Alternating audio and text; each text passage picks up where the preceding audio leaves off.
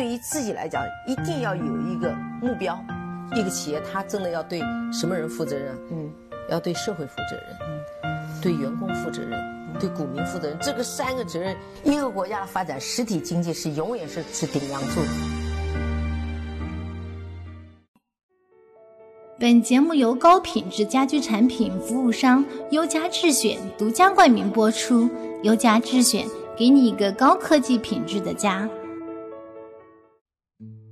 各位好啊，给你一个真实生动的格力电器，我们给的比你要的多。元旦期间啊，放假也不消停，国家呢又宣布要降准，大概释放了八千亿的资金。那么这一下呢，新闻界、投资界就火了，因为降准这个事情本身啊，它是向市场注入流动性的，那么对股市、对房地产、对银行、对各个的，就是商业。都是有好处的。那有人就说了，那牛市呢，就从二零二零年的一月二号开始。那是不是这样呢？有可能是这样，因为在二零一九年的年初，我们的我们的一个小阳春的行情呢，就是从国家开始降准开始的。我呢也宁愿相信今天开盘之后会有一定程度的上升，但是问题来了，这是不是就代表着牛市已经来了呢？牛市来的时候，你又做好着怎么样的准备呢？那我是想今天呢摘取一篇我非常尊敬的杨天南先生在二零一九年十二月三十一号。写的一篇文章叫《假如牛市来临》，那中间也会加上惯例的白老师的感受和一些插科打诨。那下面是正文：二零一九年过去了，上证指数呢收于三零五零点，十二月份大盘上涨了一百八十点，晃晃悠悠的重新又站上了三千点的大关。距离二零零七年初啊，历史上首次站上三千点，几乎整整过去了十三年。最后一个月的上涨啊，令一些股市中人欢欣鼓舞。网络上不少人也纷纷亮出了二零一九年亮丽的投资成绩单，几乎毫无例外的取得了击败巴菲特的业绩。于是呢，市场上对牛市即将来临又期待多多。根据历史的经验，牛市来固然会很热闹，但能不能解决问题却是两码事儿。这个能不能解决问题啊？是杨天南在他那本《投资家的二十年》里面一个非常重要的观点，就是你可以收益百分之二十三十五十一百，甚至是更多。但是，请问你在投资市场上赚的钱能不能解决你现实生活中的问题呢？能不能帮你买房？能不能帮帮你买车？能不能帮你实现初步的财务自由？能不能帮你实现衣食无忧？这个是我们来这个市场要去做的终极的。的目标。那么这么多年过去了，历史还会重演吗？假若牛市来临，会如何呢？作者说，这让他呢想起了一部多年前的一部作品，叫《假若明天来临》。这是一部大约三十年前美国的著名畅销家作者希尔顿的一部大作，叫《假如明天来临》，被引入中国。他呢也模糊记得小时候还看过一部同名的电视连续剧。主角呢是一位热爱事业、爱情都非常好的、令人羡慕的一位银行的女职员，在历经了家庭和工作的重重打击之后，身陷牢狱之灾，依然不放弃对未来生活的向往。在狱中，她对于“假如明天来临”这个命题念念不忘，最终呢，精心的构建下一个重重的连环，置坏人于死地，快意恩仇，功成身退。这听起来似乎像是一个女版的《基督山伯爵》的故事，不囿于环境，不放弃理想，即便绝望中也不放弃对未来的希望，并为之做好相应的规划。这是这本书叫《假如明天来临》想带给读者的。那么，今天摆在我们面前的问题是：假如牛市真的就来了呢？前几天呢，杨天南看到了一份上交所的统计年鉴啊，就是指二零一九年整个。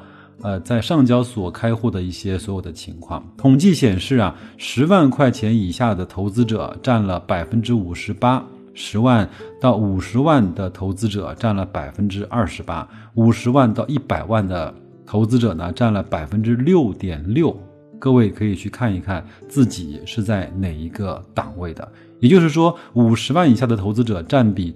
接近九成，估计呢，二十万以下的投资者应该是占了八成。如果你在二十万以上，你所投入在股市里的资金量应该是在前百分之二十的。看看网上晒出的二零一九的收益率啊，少则三五十，多则一两百，你追我赶，好不热闹。其实这段时间雪球也在。用一个模板的方式呢，再让大家去晒这个投资的收益率，也有很多的朋友呢艾特了我，也是把我呢列为他在二零一九年相对比较认可和感谢的在雪球的网友，我也是非常感谢这么多人把我。排在了你所认可的三个雪球的用户里面，也非常的感谢啊！但是呢，谁都知道两百万的百分之十五的收益要好过二十万的百分之一百的收益，这应该算是常识啊！但是呢，查理芒格说过，所谓常识就是平常人所没有的知识。我们在说某个人具有常识的时候，我们其实是在说他具备平常人所没有的常识。我们都知道，你的本金很少的情况下，那个收益率很高，它没有意义。这个其实是一个常识，但是呢，大多数的平常人都意识不到这样的一个常识。我们都以为啊，具备常识很简单，其实非常难。近年来，我们在投资管理成功。这个课题上花了大量的功夫，因为我们早已知道投资成功不等于投资管理成功。我们都知道成功的路径是知行合一的，正如我们对投资的描述是知不易，行更难，知行合一难上加难。就像我经常讲的一样，知易行难不对，应该是知难行易。当你真正理解了一一样事物的时候，你做起来就没有那么的难了。当然，知行合一真的是非常非常难的，因为很难呢。因为我们要做到知行合一，所以成功在投资的行业是非常非常稀缺的。自己能做到的知行合一已经很难，管理呢意味着还要有外挂。虽然也是基于理念认同的聚合，但是让外挂们保持步调一致、配合默契，乃至暗暗夜中依然相信光明，绝非易事。这不单单是要对自己狠一点，还要强人所难，这简直是不可能完成的任务。不抛弃、不放弃，还有一个前提，就是不被抛弃和不被放弃。当然，他这个呢，里面讲的是他自己有一个叫金石的。投资基金对吧？那然后呢，有很多人要把钱投给他，他也会去选择性的去收一些别人的投资。首先，你要认可他的投资的方式，你要认可杨天南管理你资金的靠谱的程度，你要把你所有的钱，甚至是你更多的资本，都要构建在对一个人的信任上面。这个其实是不容易的。呃，当然，如果赚钱了都好说，如果赔钱的话，你很容易对你前面。把钱投进来，这个决定产生质疑的。作者还说，这几年流行一句话，叫“投资呢是认知的变现”。他说他在十月底在成都一所大学演讲的题目呢叫“有知的坚持”。这其中的变现和坚持，说到底就是行的问题。所以呢，无论是认知的变现，还是有知的坚持，讲的都是知行合一。阳明先生说：“知而不行，即为不知。”那些投资了一万、两万、十万等等小额金额的人呢？然后呢，天天刻苦去研究股市，追求提高炒股技能的人，假如牛市来临会怎么样？实际上呢，他更加担心的是，人们通常会实施的在牛市来的时候那个倒金字塔型的投资大法，也就是说。牛市来的时候投了一点点钱，牛市开始火起来的时候呢，投了更多的钱。当牛市到了一个疯狂泡沫的巅峰的时候，他把他所有的钱，甚至是举债来投资，这就是著名的散户投资的投入比例。也就是说，呃，越高啊，投的钱越多。福兮祸所伏，一轮疯狂的牛市，往往是大多数人遭受重创的主要原因。在上个月，天南先生的一本新书叫《巴菲特的第一桶金》中啊，他的序言中，他写下这样的一句话：他说，绝大多数人啊，终其一生追求幸福的努力过程，就是一个将一手不够好的牌渐渐换成一手好牌的过程。很多读者为之拍案叫绝，但是呢，现实依然很现实，读过未必能够懂得。它其实是在说，换一个角度来看，你以为你是那只打牌的手，但也许你就是那种手张的牌。这也是我们为什么一直要努力的原因。新年到了，那些一年前担心中美贸易战会引发崩溃而焦虑的人，今天是否为错过良机而后悔？今天满怀憧憬牛市来临的人，明天是否会为未能解决问题而难过？二零零七年的专栏文章提到，二零一七年你会怎么样？今天我们其实可以遥想一下二零三零年自己的样子。二零二零年到了，我们要为获得一手好牌而努力。也要为成为一张好牌而奋斗。